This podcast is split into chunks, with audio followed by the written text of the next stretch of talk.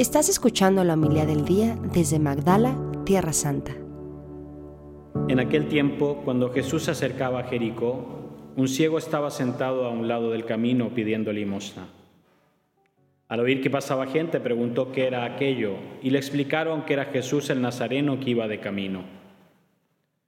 Entonces él comenzó a gritar, Jesús, hijo de David, ten compasión de mí.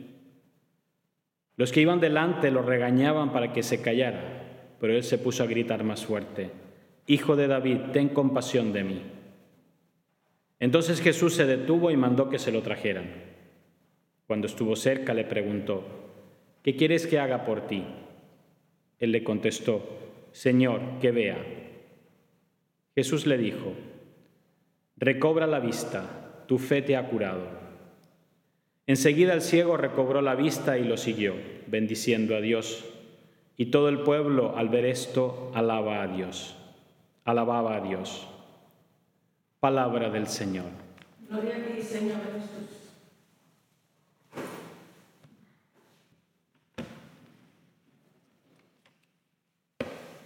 El año 2012,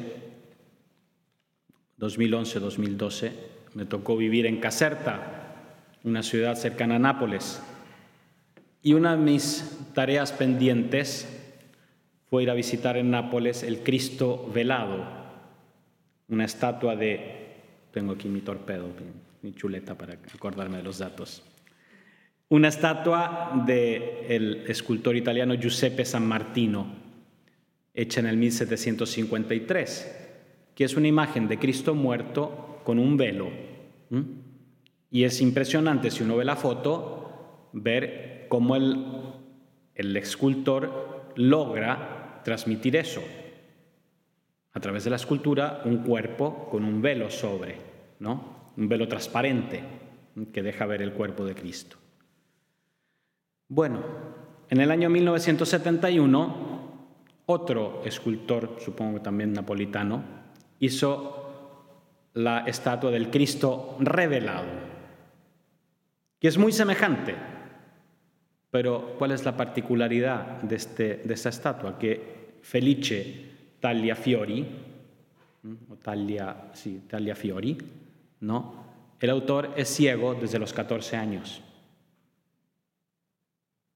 Cuando uno dice que cuando uno va a ver el Cristo velato, dice expresamente no tocar, como en cualquier museo, no es que uno puede llegar ahí a tocar la pieta, a tocar no sé, la última cena de Leonardo, quizá qué cosa. Y su frustración, siendo el artista ciego, fue que no lo dejaron tocar. Pero él se puso a reproducir esa imagen, obviamente, tal vez la había visto de niño, con los recuerdos que tenía, o con lo que toda la gente le iba hablando y lo que él pudo investigar acerca de esta estatua. Y logró una imagen muy semejante. Tanto sí que esta mañana, cuando vi la imagen, dije, pues aquí el autor que estaba haciendo el comentario al Evangelio se equivocó. Eso es el Cristo velato. ¿Por qué le pone el Cristo revelado? No, no, no. Son dos imágenes muy semejantes. ¿A qué voy con esto? Encontrar a Cristo, a veces podemos tener dificultades. Dificultades propias del carácter, propias de las situaciones de mi vida, etcétera, que pareciera que ponen una barrera. Y hay personas que me ayudan a llegar a él, como toda esa gente que le habló a este Felice, a este autor, de cómo era la estatua del Cristo velado. Y personas que me lo impiden. No toques, cállate, no molestes al maestro. ¿Y qué te pueden decir hoy? Pero ¿quién eres tú? Con la vida que llevas, ¿qué pretendes? ¿Tú crees que Dios te va a escuchar? Tú no eres digno. Y así, tantas barreras que me pueden poner.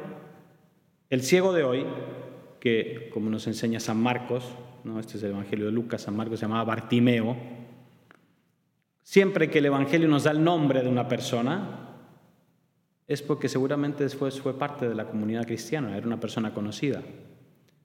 este ciego de mendigo que pasa a ser discípulo, que pasa a anunciar, Y lo bonito de este autor ciego es que puso en su obra prohibido no tocar, como para darles a los otros, invitando a la gente. Y eso es lo que en lo que se transformó este ciego. Se sintió tocado por Cristo, obviamente, recobró la vista. Señor, que vea, su fe lo llevó a recobrar la vista, su perseverancia, más que su fe, su perseverancia en la fe. Porque decía, bueno, ya me hicieron callar, intenté, pero bueno, ya, no se pudo. Su perseverancia lo llevó a recobrar la vista de ese encuentro con Cristo y se transformó en discípulo, invitando a otros hacer esa experiencia de Cristo. Entonces, que, que la oscuridad que puede llegar en mi vida, si San Juan de la Cruz habla de dos noches oscuras ¿no? en la vida espiritual, la noche oscura del sentido, la noche oscura, etcétera, del espíritu, me va a tocar, me van a tocar días de noche, días de oscuridad en la vida, ¿no? En que parece que Dios, ¿dónde estás? ¿No? Entonces ahí el llamado, la invitación que nos hace este ciego, aprendan de mí, perseveren en la oración, Señor, que vea, Señor, quiero encontrarme contigo. Y eso que a nivel personal, la primera lectura, la que vamos a empezar a leer ahora, la, historia un poco de, de los macabeos, es eso, en un momento de oscuridad social, en que parece que la fe ha desaparecido, ¿no? O es muy confusa, o hay confusión, es perseverar en la fe, sin transformar la fe en una secta en un grupo reducido, a los que pocos tienen, tienen acceso, ¿no? Y ese siempre es el peligro, en momentos de oscuridad, de dificultad, encerrarme en un grupo pequeño y de hacer de la fe nuestra, de, de la religión, una secta. No, persevero en mi fe y testimonio mi fe con apertura, para que a través de mi testimonio, otros en este mundo de confusión o en la confusión que puedan llevar dentro de su vida, puedan encontrarse con Cristo, puedan recuperar la vista, puedan recuperar el sentido de la vida y puedan seguir caminando como discípulos de Cristo, anunciando, ¿no? como dice el Evangelio, bendiciendo a Dios, ¿no? siendo ocasión de que todo el pueblo Alaba a Dios por las maravillas que ha hecho en nosotros. Así sea. Muchas gracias por escucharnos. Si quieres conocer más acerca de Magdala, síguenos en YouTube y Facebook.